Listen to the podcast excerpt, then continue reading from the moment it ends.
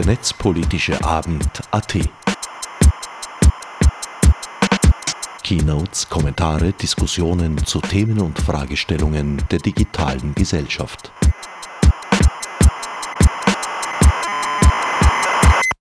Willkommen, liebe Leute. Ich hoffe, ihr hört und seht mich alle zum 45. Netzpolitischen Abend AT gleichzeitig der erste netzpolitische Abend, der in einem solchen sicheren Chatroom online stattfindet. Heute haben wir ein Podium, ein fünfköpfiges, das ich gleich vorstellen darf. In alphabetischer Reihenfolge gewinnt Thomas Lohninger, Geschäftsführer von epicenter.works. Und um mich da jetzt nicht Vorwürfen auszusetzen, dass ich da unter falscher oder gar keiner Flagge segle, auch ich bin bei Epicenter Works aktiv. Katja Meyer, Soziologin am Institut für Wissenschafts- und Technikforschung. Max Schrems, Datenschutzaktivist und Gründer von Neub EU. Felix Stalder, Professor für digitale Kultur an der Zürcher Hochschule der Künste und last and least Barbara Wimmer, Netzpolitik-Journalistin und Autorin. Mein Name Herbert Gnauer, freier Radiomacher und eben, wie gesagt, Aktivist bei Epicenter Works. Ich würde vorschlagen, fangen wir mal mit einer Eröffnungsrunde an, in der jeder, jede kurz schildert, was dieser nahezu Shutdown, den wir gerade erfahren, für euch bedeutet. Darf ich vielleicht alphabetisch beginnend wieder mal den Tom bitten? Okay, natürlich sehr gerne. Die Situation ist natürlich für alle eine ganz neue. Ich glaube, so eine Situation gab es ähm, seit einem Jahrhundert nicht mehr und wir ähm, merken auch im Moment, was ich positiv finde, dass sehr viel doch gesellschaftlicher Zusammenhalt da ist. Ähm, äh, dass das auf jeden Fall ein Problem ist, was ähm, Menschen auch zur Kollaboration aufruft. Leider sind wir hauptsächlich nationalstaatliche Lösungen jetzt dafür. Ähm, und ähm, ich hätte mir auch nie äh, gedacht, dass ähm, die Apokalypse so viele netzpolitische Dimensionen haben wird. Also das, was wir im Moment auch gerade an Fragestellungen zugeschickt bekommen, ist gewaltig, ähm, weil natürlich äh, einerseits in der Heimquarantäne Netz und Technik gerade sehr wichtig wird, aber auch in den Parlamenten natürlich ganz viele technische Lösungen im Moment diskutiert werden. Leider erinnert das in manchen Teilen auch so ein bisschen an äh, die, die Überwachungsdebatten äh, zur Antiterrorgesetzgebung. Aber dazu kommen wir wahrscheinlich nachher noch. Ähm, ich freue mich auf jeden Fall sehr, hier zu sein. Die nächste auf der Liste, wenn wir weiterhin so brav sind und alphabetisch vorgehen, wäre die Katja. Ja, ich bedanke mich auch für die Einladung. Also wenn ich als Sozialwissenschaftlerin hier spreche, hat natürlich diese Krise unglaublich viele Dimensionen die, wenn man jetzt den Blick auf die netzpolitische Dimension eingreifen will, hat sie auch da unglaublich viele Dimensionen. Also das geht äh, dahin, wie Kinder und Jugendliche sich äh, jetzt im Netz bewegen, vor allem wo sie irgendwie noch ihre Schul- und diverse andere Pflichten dorthin verlegt haben.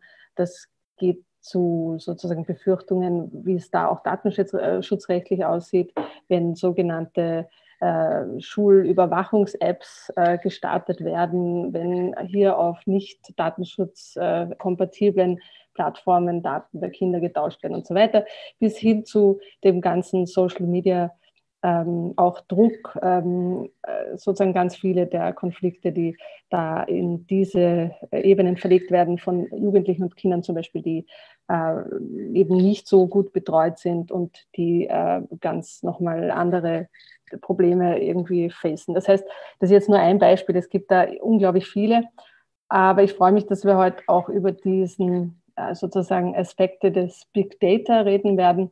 Und ich möchte heute vielleicht ein bisschen aus dieser Ecke her sprechen, dass wir von den Sozialwissenschaften, wenn ich mal so generalisieren darf, uns natürlich auch äh, mehr Zugang zu Big Data unter verantwortungsvollen Bedingungen wünschen. Und äh, genau, und ich hoffe, dass ich das heute so ein bisschen ansprechen kann im Rahmen dessen, was wir diskutieren werden. Danke. Max, ich denke, auch bei Neub gibt es da einige Aufgaben. Wenn ich mich nicht irre, habt ihr ja zum Beispiel eine Überprüfung dieser Rotkreuz-App, dieser legendären, vorgenommen. Na, überprüft haben wir mal gar nichts. wir haben uns mal oberflächlich angeschaut, was, wie solche Apps funktionieren sollen. Ähm, ich habe es jetzt sozusagen interessant gefunden, weil ehrlich gesagt diese Datenschutzaufregung zum gewissen Grad interessant war, weil äh, die oft mehr aus den journalistischen Kreisen mir jetzt vorkommen ist, als wie mit den Leuten, die sich jetzt hardcore rechtlich mit sowas auseinandersetzen. Also bei aller Kritik, die es dazu gibt, aber wenn man es sozusagen im Vergleich setzt zu was wir sonst alles für Datenschutzprobleme haben, wo es darum geht, dass halt personalisierte Werbung am Ende rauskommt, ähm, dann finde ich die Rotkreuz-App ja richtig süß im Vergleich. Ja. Also da habe ich teilweise auch die öffentliche Aufregung ein bisschen faszinierend gefunden. Rechtlich haben wir uns mal übers Wochenende jetzt so ein schnelles Paper gemacht. Also um mal am Anfang zu sagen, ich glaube, man muss total differenzieren die verschiedenen Ideen, die da jetzt herumschwirren. Also wir haben von Basti Kurz Big Data für alles bis ich glaube, am anderen Ende ist die Rotkreuz-App schon ziemlich ähm, mit wirklich sozusagen lokalem Selbsttracken, wo das auch lokal gespeichert wird. Gibt sicher eine, eine, Reihe an Dingen, die man bei der App noch besser machen kann. Ähm, aber im Prinzip vom Konzept her macht das zumindest viel mehr Sinn. Ich finde auch spannend die Frage, welche Informationen brauchen wir überhaupt? Also ich glaube, ganz viele äh, wollen jetzt einfach irgendwas machen, anstatt sich mal genau zu überlegen, was für Informationen brauche ich konkret für Contact Tracing? Kann ich die technisch überhaupt kriegen? Wie funktioniert das am gescheitesten?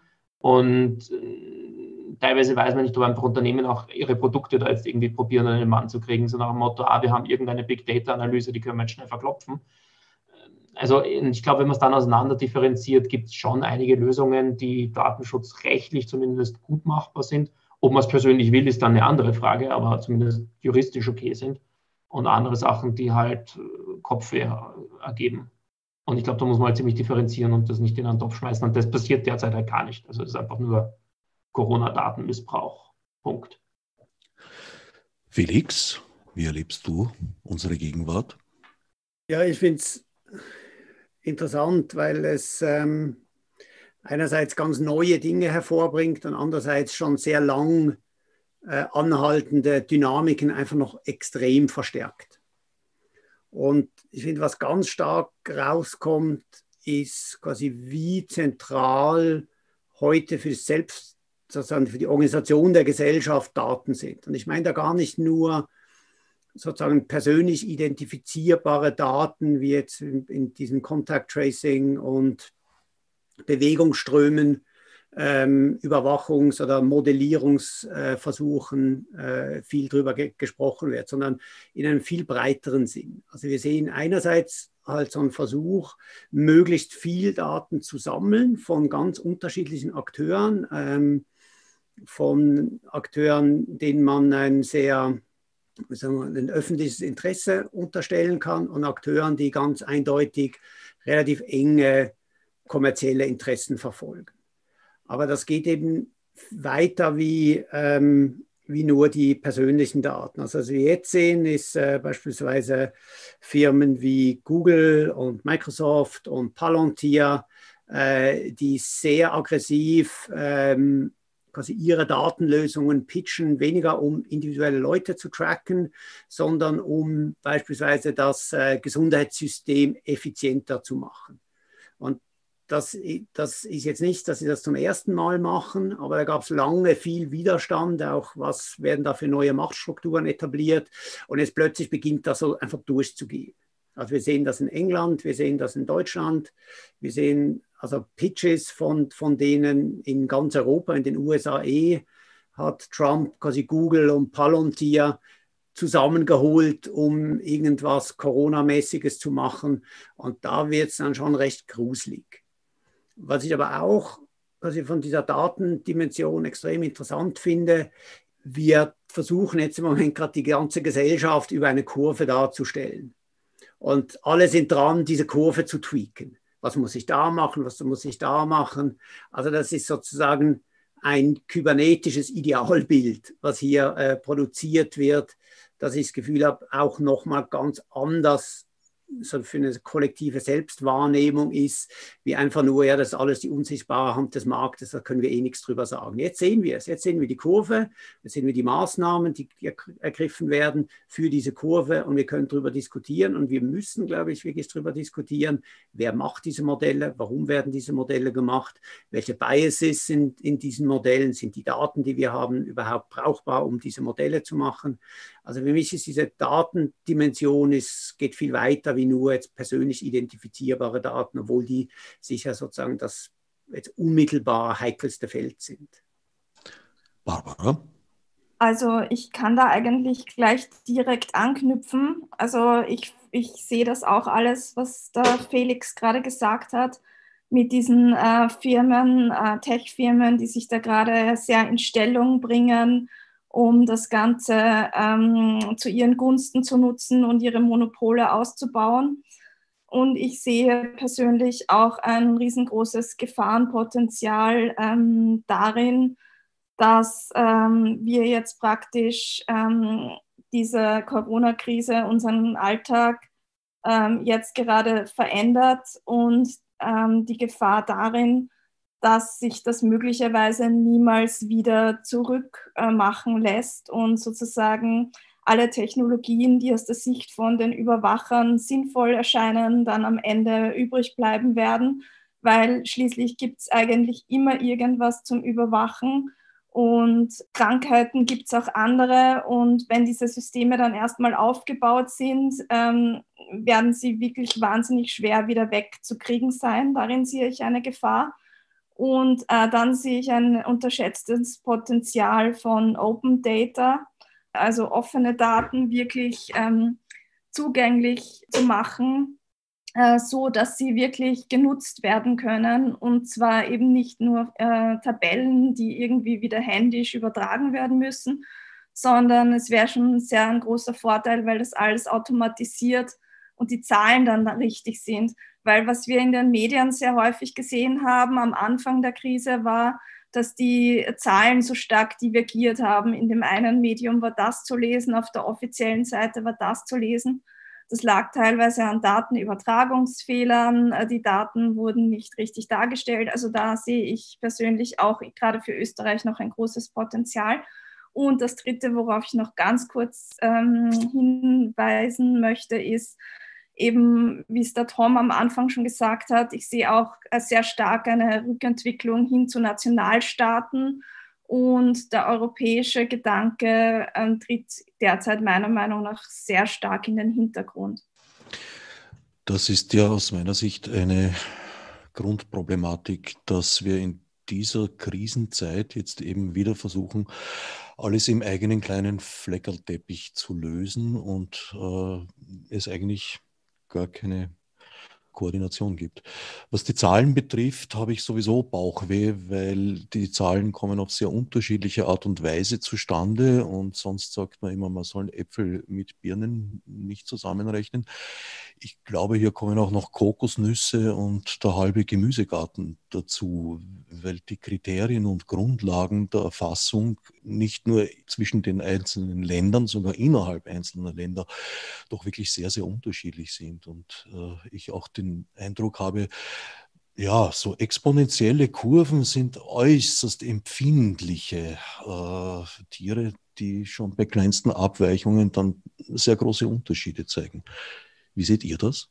Ja, darf ich da gleich äh, einhaken, auch weil Open Data genannt worden ist. Also ich, ich sehe da auch eine mehrdimensionale Problematik. Wir haben einerseits die Dateninfrastrukturen, die einfach für diese Art der Datensammlung und Datenintegration noch nicht so weit sind. Ja, also ich meine, aus der Schweiz gab es Artikel, dass zum Teil Formulare noch händisch ausgefüllt per Fax an die zentrale Behörde geschickt worden sind, ja, wo auch schon bei der Übertragung unglaublich viele Fehler passiert sind.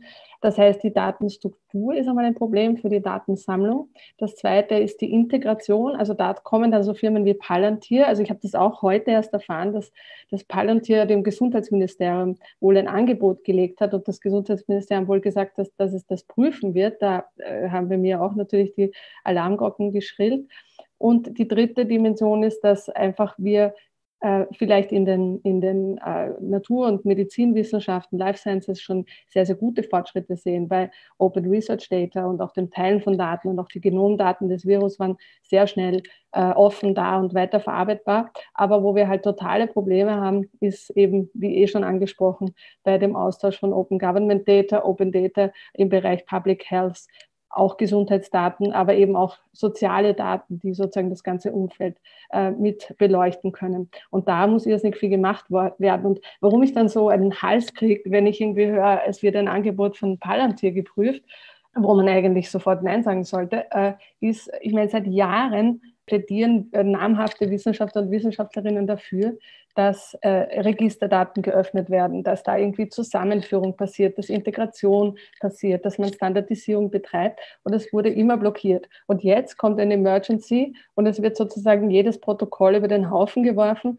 Äh, es braucht keine Datenethikkommission. Man teilt irgendwie Bewegungsdaten, wenn auch aggregiert und bei Screenshots, egal, die Menschen nehmen das trotzdem nicht so wahr da draußen. Und äh, glaubt, äh, man kann einfach so ad hoc äh, reagieren. Und das ist, das schließe ich jetzt auch auf das an, was Barbara gesagt hat. Ich, da liegt doch eine totale Gefahr hier, wenn einfach Grenzen so massiv verschoben, eben, man braucht keine Protokolle mehr. Das ist einfach fürchterlich. Und da sehe ich auch eine große Gefahr. Und, und eben die, die zwei anderen Probleme dazukommen mit Dateninfrastruktur und äh, Datenintegrationskapazitäten, wo wir in dem Bereich noch sehr, sehr großen Aufholbedarf haben. Vielleicht kann ich da kurz einhaken. Ähm, ich ich äh, kann allem zustimmen, was gerade äh, gesagt wurde. Und ich glaube, es ist auch so unsere Rolle als netzpolitische Zivilgesellschaft hier aufzuklären und aufzuzeigen. Äh, ja, es gibt extrem beängstigende Entwicklungen Palantir wurde gerade angesprochen, dass die in Österreich angeklopft haben. In Großbritannien gibt es die Kooperation schon und äh, gestern kam raus, dass der NHS, das staatliche Gesundheitssystem, den Patientendatenschutz für die Krise ausgesetzt hat. Wir haben äh, konkrete Ausformungen von in, in asiatischen Ländern, vor allem China und Südkorea, wo ähm, massiv Big Data betrieben wird auf Basis von Gesichtserkennung, Mobilfunkdaten und Kreditkartendaten. Russland und Israel verwenden bestehende Antiterrorgesetze zur Bekämpfung dieser Krise. Das ist alles eine Bedrohung, äh, vor der wir uns wappnen müssen, aber noch nichts, was in Österreich passiert ist. Weil ich will auch an dieser Stelle so ein bisschen bei dem einhaken, was Max gesagt hat. Es gibt auch viele Entwicklungen in Österreich, ähm, wo es für uns in den letzten Wochen auch die ganz neue Rolle war, dass wir Entwarnung geben äh, konnten bei Grundrechtseinschränkungen. Die Rotkreuze bis so ein Beispiel, die würde ich noch nicht empfehlen, aber das ist ein guter Ansatz. Die muss man halt noch ein bisschen verbessern, aber dann glaube ich, dass das auch mit der Freiwilligkeit der kritische Masse erreichen kann. Äh, bei den Gesetzen, die äh, gerade im Eiltempo durch die Parlamente gepeitscht werden, ist es ähnlich. Die Art, wie die zustande kommen, ist extrem kritisch zu hinterfragen teilweise bekommen wir und bekommt die Opposition die Gesetzesentwürfe erst äh, zwölf äh, bis 15 Stunden, bevor die beschlossen werden sollen. Das ist alles ein, ein Riesengalopp. Aber ähm, bisher sind zwar Schnitzer passiert, die Gesetze sind teilweise schlampig geschrieben, aber es ist noch nicht der große Super-GAU drinnen. Ja, zum Beispiel heute ähm, wurde Gesetz öffentlich, dass Bürgermeisterinnen und Bürgermeister auch die Daten von Infizierten bekommen. Das ist am Land durchaus auch ein großes Problem, was mit Stigmatisierung einhergehen kann aber es ist noch nicht, ähm, also es ist dann zumindest auch äh, äh, die zum ersten Mal in Österreich eine Strafe öffentlicher Institutionen möglich, wenn sie sich nicht an den Datenschutz halten. Also man versucht das auszutarieren. Äh, an der Stelle ist es für mich nicht klar, wieso Bürgermeisterinnen und Bürgermeister das überhaupt wissen sollen. Aber es wird zumindest abgewogen noch. Das war mein Zugang bis vor ein paar äh, als äh, unser Kanzler Sebastian Kurz sich zuletzt, der, ZIP Spezial vor drei oder vier Tagen war es, glaube ich, geäußert hat mit, naja, was wollt ihr jetzt Datenschutz oder Menschenleben retten und das wirklich als schwarz-weiß dargestellt hat, das sehe ich als großes Problem. Und das ist auch eine Rhetorik, die wirklich spaltet, die Vertrauen zerstört und die vor allem auch die Bereitschaft in der Gesellschaft, diese ganzen Maßnahmen mitzutragen, unterminiert. Und äh, das ist brandgefährlich. Die Regierung muss gerade sehr besonnen agieren weil im Endeffekt für das, was jetzt gerade getan werden muss, wir haben nicht genügend Exekutive und auch nicht mit Miliz, um das alles durchzusetzen. Es geht nur mit Freiwilligkeit. Das heißt, die, die Politik ist hier sehr gefordert, wirklich das Vertrauen der Bevölkerung nicht zu verspielen. Also es hat witzigerweise auch Kugler in der ZIP 2 direkt danach nicht ausgeschlossen, dass es eine App-Pflicht geben könnte.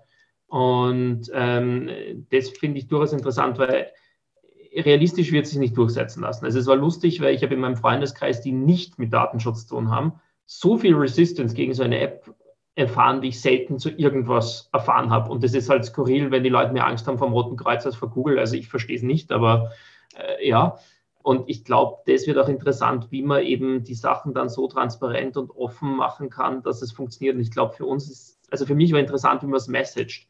Weil zum Beispiel die Frage und auch die Antwort von Kurz war, die Datenschützer wollen das ja nicht. Also das ist eine Person oder das sind so fünf Maxal, die sitzen irgendwo im Keller und die probieren sozusagen alles kaputt zu machen. Das sind die Datenschützer, die sitzen da. Das ist ein bisschen wie die Flüchtlinge.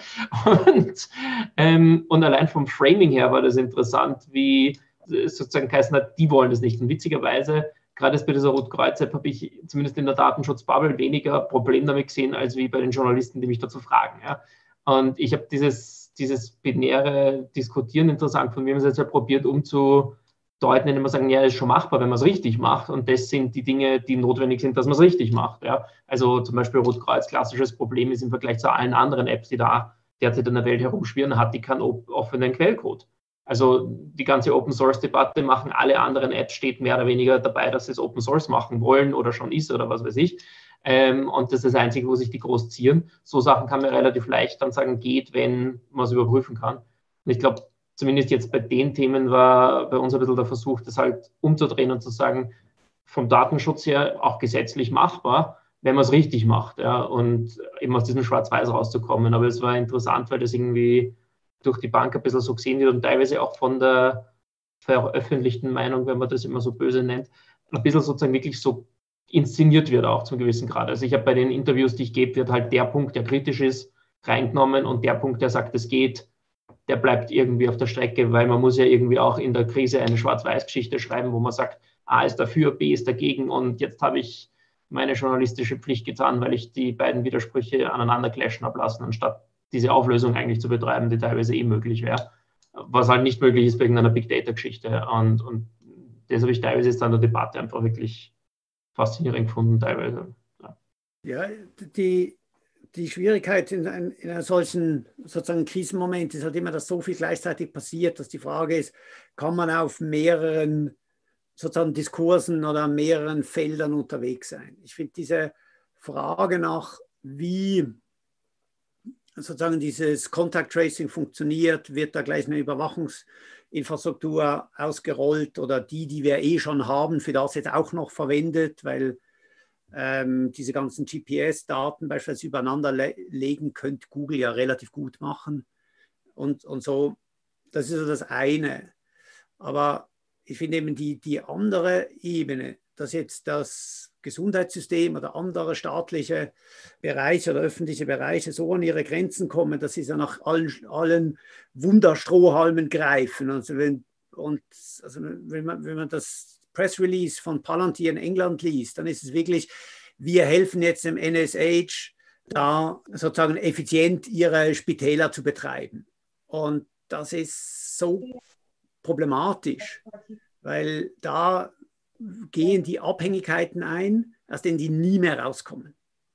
Na, nachher haben wir dann plötzlich ähm, Palantir oder, oder sonst irgendwer, der zentrale Entscheidungsgrundlagen macht, indem die Daten aufbereitet werden, sagen, ah ja, die Ventilatoren, die müssen dahin, weil unser System hat gezeigt, dass der Bedarf in fünf Tagen dort drüben am größten ist.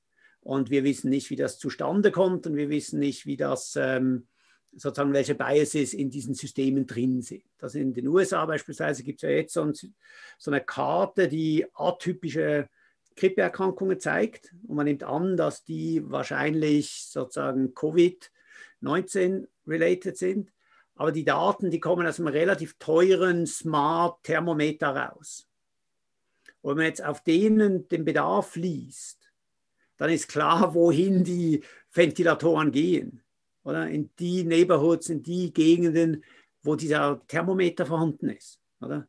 Und das ist extrem schwierig. Und ich finde, da, muss man die Frage nach, nach Daten oder Big Data oder so auch weiter differenzieren zwischen nur einfach, ja, das ist geschlossen und das ist privat äh, oder es ist Open Data und jeder kann ran.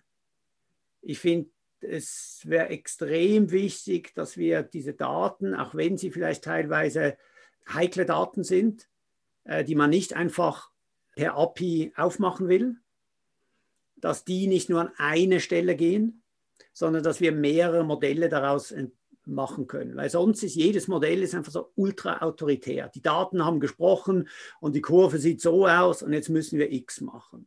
Aber jeder, der mit dem zu tun hat, der weiß ja, dass in all diesen Modellen sind extrem viele Annahmen drin. Zu Recht auch, das soll, soll ja sein. Aber mit mehreren Modellen kommt man auf ganz unterschiedliche Dinge.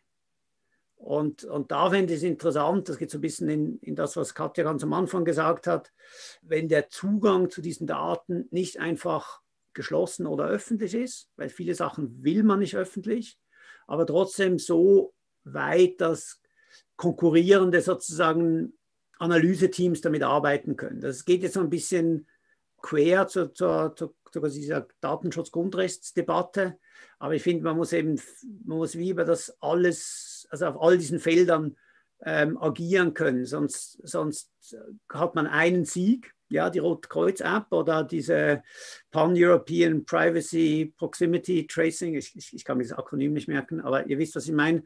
Und dafür irgendwie brennt der Stahl nebendran ab. Und das ist im Moment die große Gefahr. Ist es nicht so, dass da hier auch zu einem großen Teil Technologien zum Einsatz kommen, die wir bereits kennen, und zwar aus der Terrorbekämpfung und denen wir alle oder sehr viele von uns jedenfalls in diesem Zusammenhang sehr oft die Zuverlässigkeit abgesprochen haben. Sind diese Tools jetzt auf einmal zuverlässiger geworden oder wollen wir das nur alle glauben, weil es uns eigentlich nicht ganz unrecht ist in unserer allgemeinen Beunruhigung? Ja, zunächst mal wissen wir es halt einfach nicht. Ich habe keine Ahnung, wie gut Palantir ist. Das, das wissen wir halt einfach nicht. Und das andere ist, dass wir ohne diese Daten halt noch extrem blind sind. Ich meine, der Grund, wieso wir alle zu Hause sitzen, ist, weil wir 100.000 Infizierte nicht identifizieren können. Oder wenn wir, wenn wir davon ausgehen, es gibt 10.000 äh, erkannte Kranke und die dunkle Ziffer ist, weiß nicht, 1 zu 10, gibt es eigentlich nur 100.000 Leute, die drinnen sein müssten. Wenn wir es noch ein bisschen breiter machen, sind vielleicht 200.000 Leute. Aber was machen wir? Wir schicken 9 Millionen nach drin, weil wir sie halt nicht wissen. Also da ist sozusagen die Verbesserungskurve auch mit schlechten Tools schon da.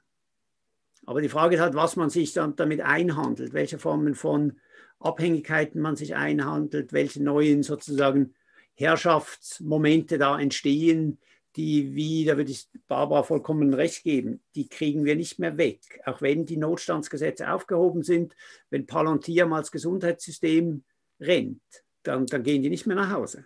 Darf ich nur kurz, ich muss kurz was dazu sagen, weil, weil das jetzt oft kommt, diese Terrorgeschichte. Also ich muss schon dazu sagen, äh, die Modelle, die jetzt sozusagen zusätzlich zu den epidemiologischen Modellen angewendet werden, kommen nicht oder noch viel weniger aus der Terrorbekämpfung oder der Terroranalyse als aus klassischen Applied Social Statistics im Marketingbereich oder sowas wie uh, Propagation of Mal Malware, also wo man anschaut, wie sozusagen in technischen Systemen zum Beispiel Viren sich verbreiten. Ja? Also wir, wir haben hier mit sehr unterschiedlichen äh, Denkschulen oder Wissenschaftslogiken äh, äh, zu tun, die da auch neben dieser Idee des Terrors gerade irrsinnig groß und stark werden. Und es gibt ganz viel Data Science, die hier äh, kurvenkompatibel äh, agiert. Aber es gibt äh, relativ wenig wirkliche Begleitung, tiefgreifende, sozusagen ganzheitliche Perspektiven. Und ich möchte das unterstützen, was der Felix gesagt hat. Also es gibt diese ganzen Ansätze, die sind alle da. Ja? Also man kann äh, Datenzugriff ganz verantwortungsvoll ermöglichen über Data Visiting, wo, wo Wissenschaftler, Wissenschaftlerinnen zum, auch äh, auf Industrie, zum Beispiel Telekom-Daten zugreifen können, und zwar detailgenau genaue Telekom-Daten äh, und nicht irgendwelche Funkzellen, äh, Mischmasch-Geschichten äh, und dabei den Datenschutz wahren. Ja? Das nennt sich Data Visiting äh, über irgendwie tausend verschiedene Sicherheitsdoors äh, äh, sozusagen limitiert. Also es gibt diese ganzen technischen Möglichkeiten und die werden auch in dem Bereich auch noch viel zu wenig angeboten, finde ich. Und eben, ich ärgere mich, jetzt kommt ein Palantir, macht hier groß Effizienz und Datenintegration und die Wissenschaft sozusagen schaut durch die Finger und könnte aber, hätte sozusagen die Möglichkeiten. Und äh, zum Beispiel, warum werden in Deutschland die Handy-Daten ans Robert Koch Institut weitergegeben und warum werden sie bei uns ins Innenministerium weitergegeben? Ja, also das ist schon auch nochmal etwas, was zu diskutieren wäre. Ich muss nochmal zurückschwenken zur Rote Kreuz App und was, ähm, was wir darüber irgendwie kurz diskutiert hatten.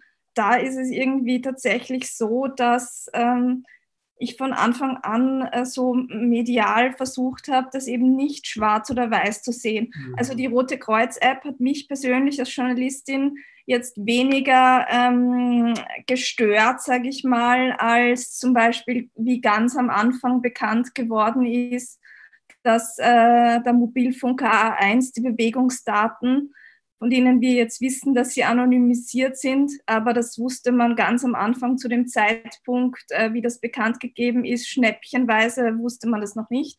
Das hat mich irgendwie mehr schockiert weil ich damit überhaupt nicht gerechnet hatte, dass jemals ein, ein Unternehmen freiwillig seine Daten an die Regierung geben könnte, um damit zu überwachen, ob die äh, Ausgangsbeschränkungen eingehalten werden.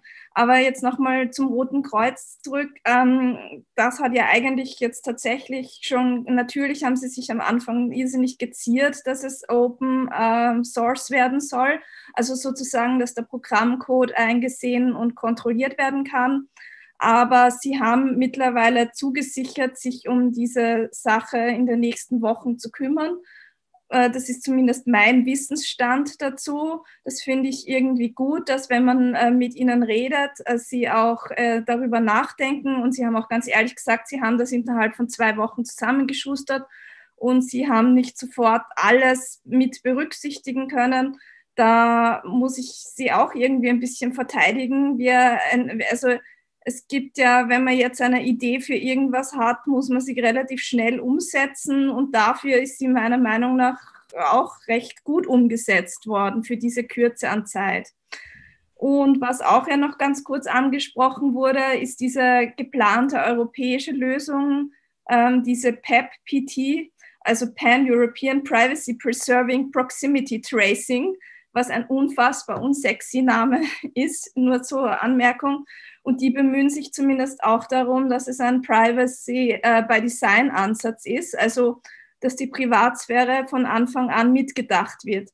Ähm, ob diese Lösung dann gut ist oder nicht gut ist, kann ich noch nicht sagen, weil das ist heute veröffentlicht worden äh, und ich konnte es mir das im Detail noch nicht ansehen. Vielleicht jemand anderer von, von unserer Gruppe, aber ähm, ich finde zumindest einmal gut, dass da ein Privacy by Design Ansatz drinnen ist. Generell fürchte ich aber eben, dass da abseits des Contact Tracing noch jede Menge auf uns zukommen könnte. Ich würde gerne einhaken. Ich, ich muss kurz äh, kleine Korrektur anbringen. Ähm, wir haben uns das näher angeschaut und nach unseren Informationen hat A1 keine Daten an das Innenministerium oder an die Regierung weitergegeben. Es wurden Berichte rausgegeben, die auf Basis der aggregierten Location-Daten aus dem Mobilfunknetz von A1 erstellt wurden für die 50 größten österreichischen Städte und nur diese Reporte als solche gingen dann an den Krisenstab. Ähm, das hat Gary Feutig auch inzwischen schon veröffentlicht und wir haben es nochmal bestätigt über zweite Quelle. Und auch die anderen zwei Mobilfunker in Österreich haben ja bei einer Pressekonferenz mit der Köstinger auch so Ankündigungen gemacht, dass sie das jetzt auch tun wollen. Ich habe nachgefragt, damit sind auch nur solche Reports gemeint.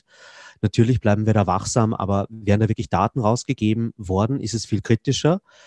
Das Problem hier haben wir leider auf EU-Ebene. Digitalkommissar Thierry Beton hat genau das gefordert, dass die Mobilfunker bitte ihm in DigiConnect, in, in, in seinem Teil der EU-Kommission, solche aggregierten Daten zur Verfügung stellen. Und das Problem dabei bleibt aus unserer Sicht, dass diese Aggregation halt nicht automatisch eine Anonymisierung ist und dass man da genau hinschauen muss. Das ist aber auch ein Problem, das wir prinzipiell mit diesen Produkten haben und nicht nur jetzt mit deren Anwendung in der aktuellen Krise. Das, das, das nur kurz dazu. Und äh, was die, diese europäische App, dieses PPPT oder wie es auch immer heißt, betrifft, also dieses Framework, was dann als Bibliothek in viele andere Apps eingebaut werden kann, wir sind sehr oft darauf hingewiesen worden, dass es das jetzt gibt, aber uns fehlt bisher der Zugang zu den wirklichen Konzepten, also dem White Paper. Ich glaube, das kriegt man nur, wenn man diesem Konsortium beitritt. Und das stimmt uns skeptisch, weil ähm, wenn man so einen Ansatz verfolgt und der datenschutzfreundlich sein soll, dann muss man auch die Modelle dazu offenlegen. Und ähm, nur wenn man behauptet, es ist anonym, ist es das noch nicht.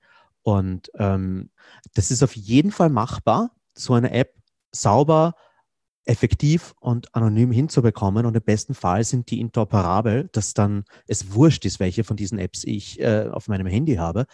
Aber da gibt es noch nicht den einen Goldstandard. Deswegen ist unser Ansatz auch mal die Rotkreuz-App besser zu machen, weil wenn man dann irgendwie zehn solche Contact Tracing Apps haben wie die Messenger-Dienste, ist auch niemandem geholfen.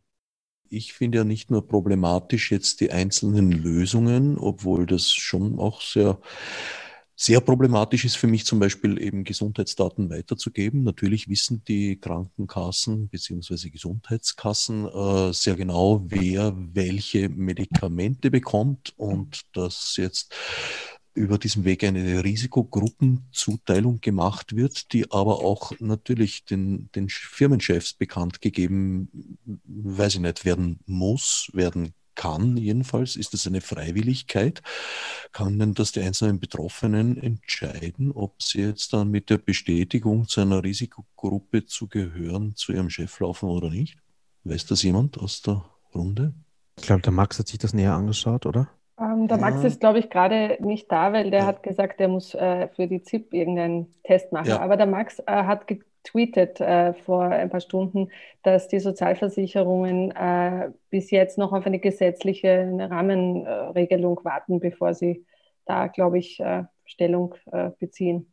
Vielleicht zur Aufklärung, es geht dabei darum, dass die ähm, Sozialversicherung, also die Krankenkassen, ähm, sozusagen melden sollen an staatliche Stellen, wer zur Risikogruppe gehört. Ähm, diese Daten liegen bei den Krankenkassen ja vor. Asthma und andere äh, Diagnosen sind ja dort gespeichert und äh, scheinbar wird das überlegt, jetzt für diesen Zweck äh, vorzunehmen. Aber ähm, Max hat eben nachgefragt und das noch auch vertwittert, da fehlt Ihnen die Rechtsgrundlage. Also das dürfte auch nur eine Ankündigung sein und in den Gesetzen, die eben die Woche noch im Nationalrat beschlossen werden sollen. Äh, wie gesagt, die Entwürfe haben wir inzwischen schon geprüft. Da steht auch nichts diesbezüglich drinnen. Entschuldige, ähm, ich war jetzt kurz weg, weil ich habe ein ähm, anderes Interview noch schnell einrichten müssen. Ähm, ich glaube, über was das machen werden, ist das Forschungsorganisationsgesetz. Das haben Sie ja damals schon reingeschrieben. Das ist die österreichische Umsetzung von der Forschungsausnahme in der DSGVO. Und da kannst praktisch machen, was du willst. Äh, für uns extrem interessant, weil wahrscheinlich europarechtswidrig, ähm, da steht mehr oder weniger drinnen, du kannst für Forschung tun, was du willst mit Daten. Und Forschung ist nicht genau definiert, es muss nicht im öffentlichen Interesse sein, es muss keine, also Forschung ist einfach nicht definiert in dem Gesetz. Solange du sagst, ich mache Forschung, wäre das theoretisch möglich. Ähm, also wir können dann, was weiß ich, Neubund Epicenter können dann an Daten forschen, vielleicht, keine Ahnung.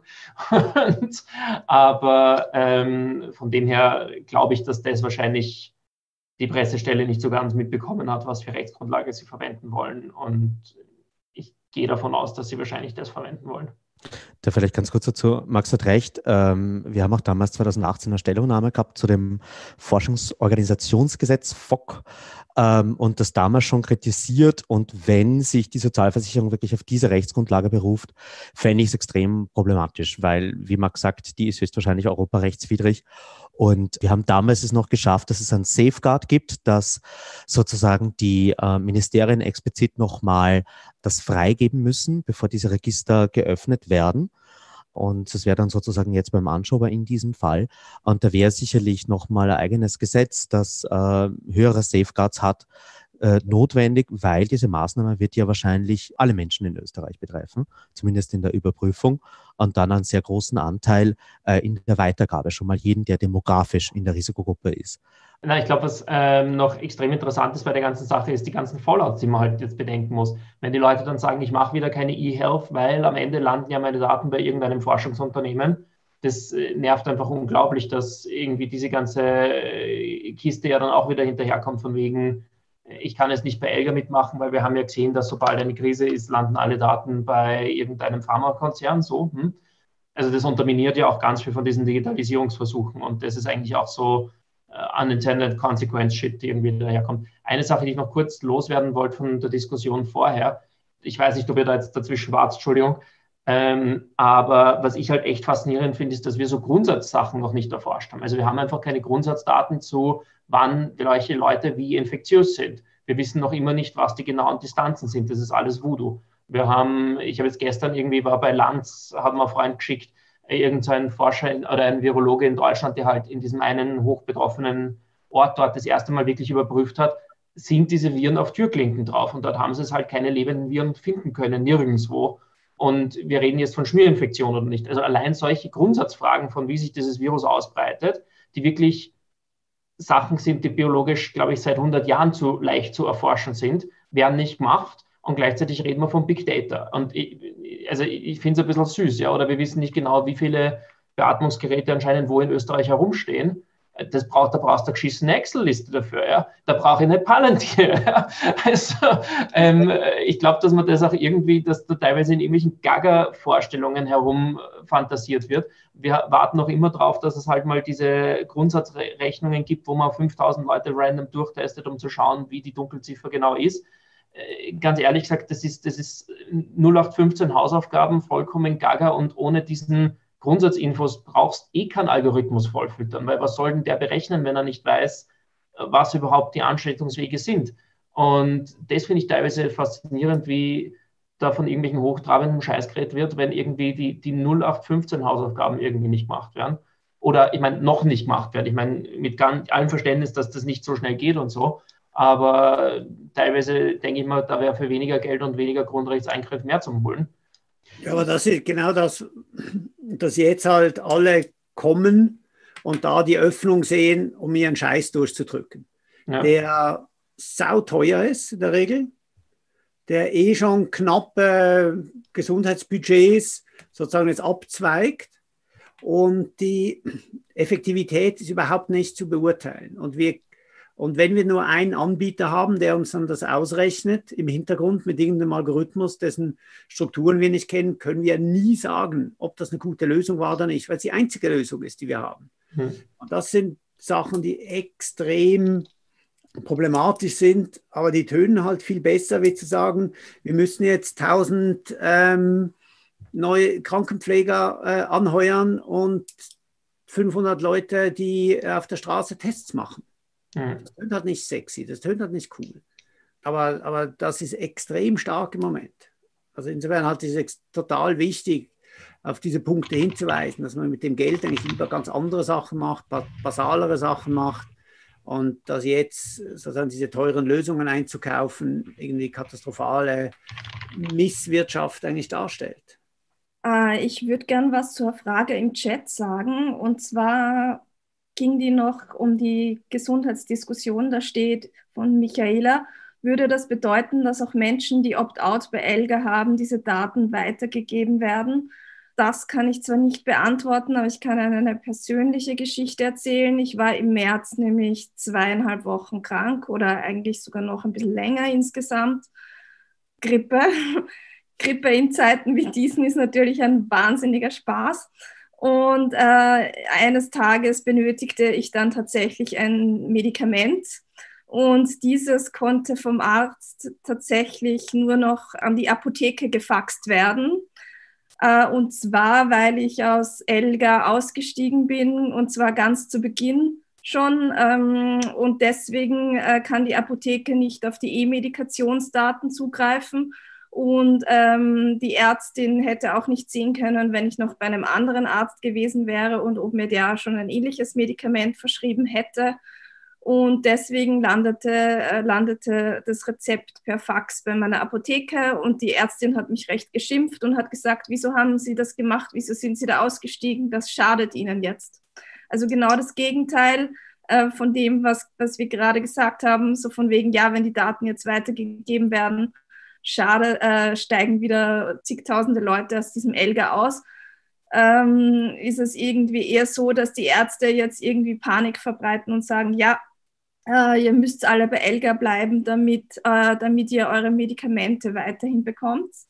Äh, und, dies, und, und jetzt nochmal zurückzukommen zu dieser Frage, nachdem sie meine Rezepte nicht weitergeben konnten, kann es sein, dass die Opt-out-Daten auch nicht weitergegeben werden dürfen, aber wissen tue ich es nicht. Bevor ich da jetzt den Social Hack äh, Stellung nehmen lasse, eine kleine Ergänzung von mir. Es sind bei den Rezepten gar nicht Elga-Daten. Das ist nicht notwendig, weil es die Versicherungen ja wissen die Krankenkassen, Gesundheitskassen wissen ja, wer welche Medikamente äh, bekommt. Und insofern ist Elga da gar nicht notwendig. Ich bin auch ausgeoptet und bei mir war das so, dass meine Ärztin nicht an die Apotheke gefaxt hat, sondern mir einen Brief geschrieben hat. Mit dem bin ich dann, also Brief, ein Rezept in einem Kuvert geschickt hat. Mit dem bin ich dann in die Apotheke gegangen und das fand ich eigentlich ganz in Ordnung, diese Lösung. Ja, E-Medikation ist ohne Elga nicht möglich, aber bis jetzt geht man es nicht ab. So, Jetzt hat Social Hacks seine Wortmeldung, glaube ich, zurück. Ja, ich, du hast es eh vorweggenommen, was ich sagen wollte. Also es ist genau so, dass für die Abrechnungszwecke die Daten sowieso vorhanden sind äh, und, und insofern diese Auswertung einfach auf Basis dessen passieren kann. Also das ist also unabhängig von Elga. Ähm, wo es eine Konsequenz gibt, das habt ihr auch schon gesagt, ist, dass ähm, wenn Elga nicht opt-geoutet wurde, kann man oder wird das jetzt verwendet für das Übermitteln von Rezepten und derartigen. Ähm, da, wo der Opt-out da ist, ich finde das gut, dass der Fax und ähm, Brief verwendet wird. Wir haben auch schon von E-Mail gehört und das ist natürlich problematisch, weil damit liegt das komplett unverschlüsselt vor und auch ohne jeden protokollierten Zugriff auf diese Gesundheitsdaten. Ähm, und das, das bringt mich auch noch zu einem letzten Punkt, der auch in den Gesetzen drinnen ist, die jetzt gerade beschlossen werden, was danach in den Zeitungen stehen wird oder hoffentlich irgendwo in den Medien steht. Es wird nochmal massiv ausgeweitet, wo man überall mit Videoconferencing entscheiden kann. Das ist jetzt schon bei vielen Gerichten so, wird auf Com Austria, also äh, Regulierungsbehörden und auf ORF, äh, Stiftungs- und Publikumsrat ausgeweitet und auch auf allen äh, Ebenen des Landes. Das heißt, da ist auch ein bisschen so die technische Frage, haben wir denn jetzt lauter WhatsApp-Gruppen zwischen den Richterinnen und Richtern, wo die ihre Entscheidungen treffen? Oder äh, ist das dann so wie bei Boris Johnson, dass man einfach irgendwelche Zoom-Konferenzen verwendet, die leicht hackbar sind, wenn man unvorsichtig ist und, und darüber sensible Entscheidungen äh, getroffen werden? Also da fehlt es jetzt auf einmal sehr sehr deutlich an der technischen Kompetenz befürchten wir in der Breite der Gesellschaft. Und da könnte man auch leicht äh, gegensteuern. Das sind ja alles lösbare Probleme. Bin total übrigens für Verfassungsentscheidungen vom VfGH über Twitter-Gruppen, wo einfach jeder einmal so oder so postet als Emoji und dann, wenn es mehr als sieben sind, dann ist es down. Die sind ja geheim, das dürfen wir nicht wissen. Herbert, es gibt zwei Fragen im Chat. Es gibt. Die vorlesen? Ja, bitte darum, gerne. Das wäre sonst mein Job, aber ich trete ihn dir gerne ab. Ich ähm, meinte eh, magst du sie vorlesen. Aber der Alexander Baratzis frage mich, was wollen wir als netzpolitische Zivilgesellschaftsszene tun? Wollen wir eine öffentliche Enquete veranstalten mit Wissenschaftlern, Datenschützerinnen etc.? Also zumindest wenn ich jetzt mal was sagen, also in den letzten Tagen, ich bin relativ viel angefragt worden von Leuten, also wurscht ob Journalisten oder auch Politiker und so weiter. Ich glaube, das ist jetzt was, was für Enquetes und längere Formate wird echt schwierig, weil das geht derzeit im Dreitagestakt oder über Nacht, dass irgendwelche neuen Gesetze beschlossen werden. Das heißt, ich glaube, jeder, wenn er selber kann, wird wahrscheinlich sinnvollerweise Leute anschreiben und sagen, wenn du da Input brauchst, bitte hier und so weiter, ob man das organisieren kann, wäre cool. Ich, mein, ich weiß zum Beispiel, ich und der Tom schreiben halt unsere Sachen hin und her, wenn wir jetzt gerade irgendwas haben, aber ob man das formalisieren könnte, wäre interessant. Ich, Tom, weiß nicht. Ich glaube, auch für eine Enquete ist es noch zu früh. Im Moment ist ganz viel bilateral und, und äh, übers Telefon und teilweise auch Videokonferenzen über Zoom. Aber im Moment ist, äh, glaube ich, noch nicht der Zeitpunkt, dass man das, dass man das also öffnet. Ich meine, klar ist es, dass die Debatte, die jetzt gerade übers Netz stattfindet, mehr oder weniger alles an demokratischer Beteiligung ersetzt, was jetzt durch die Ausgangssperre nicht mehr geht. Insofern ist das super wichtig und man sieht auch da extrem viel Energie und Kreativität, die, die, die wichtig ist und die Kontrolle, ähm, die dezentrale ist gerade wirklich essentiell auch eben für das Vertrauen in die, in die Maßnahmen der Regierung. Etwas, das ich mir wünschen würde, ähm, nachdem diese Krise überstanden ist, und das könnte man jetzt dann schon bald ankündigen, wäre eine Überwachungsgesamtrechnung äh, jetzt in der Krise beschlossene Maßnahmen. Irgendwann wird diese Krise vorbei sein. Und äh, wir werden Gesetze beschlossen haben, die sonst niemals verhältnismäßig gewesen wären. Und ich fände es ein gutes Signal, wenn man einfach jetzt schon ankündigt, dass es so eine Gesamtevaluierung aller Bestimmungen geben wird, um die wieder auf das verfassungskonforme und, und notwendige Maß zurückzuschrauben. Das, das äh, fände ich sehr gut. Machen wir mal eine kleine Schlussrunde. Und zwar hätte ich mir als Schlussrunde eigentlich gewünscht, dass jeder, jede von euch sagt, was er, sie in der nächsten Zeit als besonders wichtig oder auch beachtenswert, worauf man aufpassen muss, sehen würde. Ich finde, jetzt ist eigentlich wirklich ein Moment, wo wahnsinnig viel im Fluss ist. Äh, gewisse Dinge, die nie möglich waren, plötzlich möglich sind. Und das ist auch für uns, glaube ich, ein Moment, wo man relativ weit auch denken oder auch Forderungen aufstellen kann. Es wurde schon erwähnt, diese Serie von Forderungen der digitalen Zivilgesellschaft aus Deutschland. Und ähm, ich finde, der, der, einer der entscheidenden Punkte ist sozusagen, ist es möglich, ähm, an diese Daten ranzukommen äh, und die einer anderen Analyse zu unterziehen, wie die die sozusagen in den privaten ähm, Silos gemacht werden.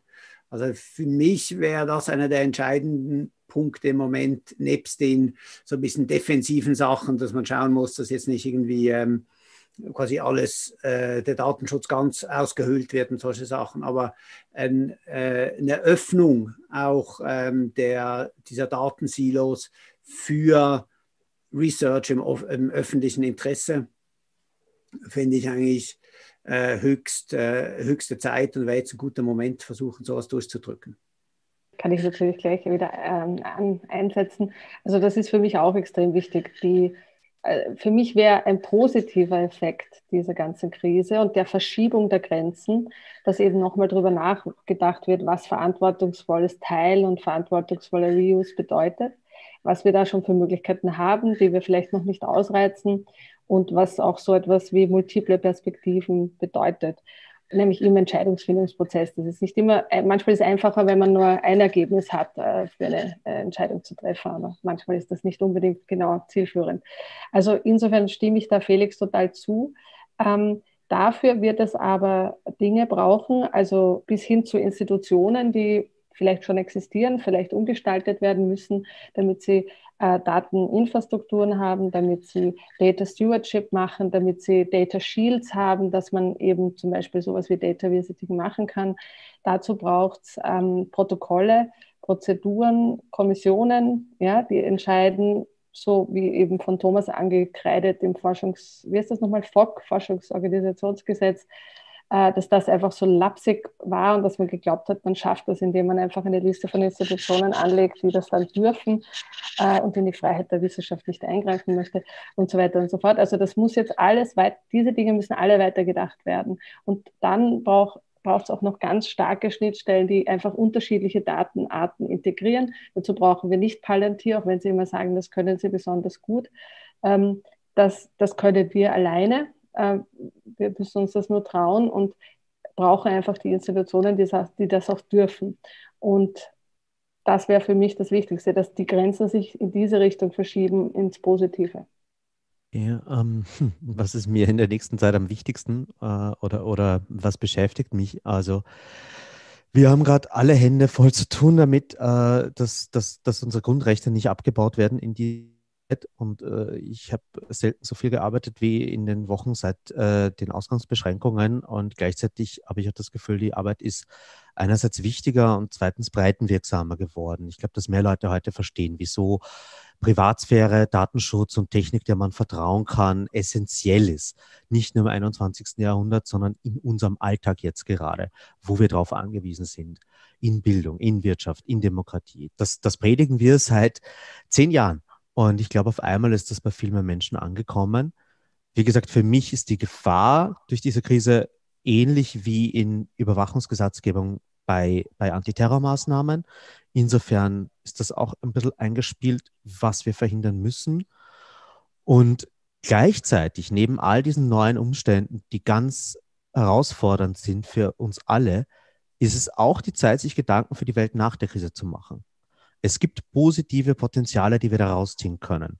Sei es Klima, sei es äh, mehr digitale Kompetenz in der Breite der Gesellschaft, sei es ein stärkeres Bewusstsein, ähm, was uns menschlicher Kontakt bedeutet. Dieses Wort ist ja falsch gewählt. Es geht um Physical Distancing. Sozial können wir uns ja nahe sein. Und gerade jetzt, wo uns manche Leute oder Dinge fehlen, wird ihr Wert vielleicht auch bewusster. Und, und ich habe da Hoffnung, dass man das, äh, wenn man, wenn man äh, diese Krise gut nutzt, das wird so oder so in den Geschichtsbüchern stehen. Unsere, es liegt halt an uns, in welcher Form der Satz endet. Ja, also ich kann da eigentlich nur zustimmen, dass wir auch auf jeden Fall ähm, das Positive für danach sehen können, weil wir können entscheiden, wie es danach weitergeht. Die Digitalisierung hat ja nicht nur Schattenseiten, sondern ähm, man kann wirklich auch eben diese digitale Kompetenzen die Nachhaltigkeit von den Lieferketten, den regionalen, die gerade aufgebaut werden, kann man alles jetzt irgendwie aufnehmen und weiterbauen, sozusagen, so wie es jetzt ist. Und um jetzt doch noch negativ sozusagen zu enden, sage ich nur, wir müssen genau schauen, was in Ungarn weiter passiert, weil ähm, das ist halt wirklich hardcore. Das ist einer der positivsten Sätze des heutigen Abends aus meiner Sicht, den Tom da vorhin gerade gesprochen hat und sehr richtig. Wir müssen sehen, dass es um Physical Distancing geht und nicht unbedingt um Social Distancing. Und das eine muss das andere nicht zwingend mitbedeuten. An dieser Stelle ein kurzer Ausblick auf den nächsten, den 46. Netzpolitischen Abend, der ausnahmsweise bereits am 27. April stattfinden wird und in St. Pölten organisiert wird. Ja, wieder online, glaube ich, kann man heute schon mit ziemlicher Sicherheit sagen. Ich danke Barbara Wimmer Felix Stalder, Max Schrems und Katja Meyer und Thomas Lohniger selbstverständlich auch für die Teilnahme auf dem Podium. Und an dieser Stelle bedanke ich mich bei allen Zusehern und Zuseherinnen für ihre Aufmerksamkeit. Sie hörten Mitschnitte vom Netzpolitischen Abend AT. Details und Programmvorschau im Internet unter netzpolitischerabend.wordpress.com. Gestaltung der Sendung Herbert Gnauer.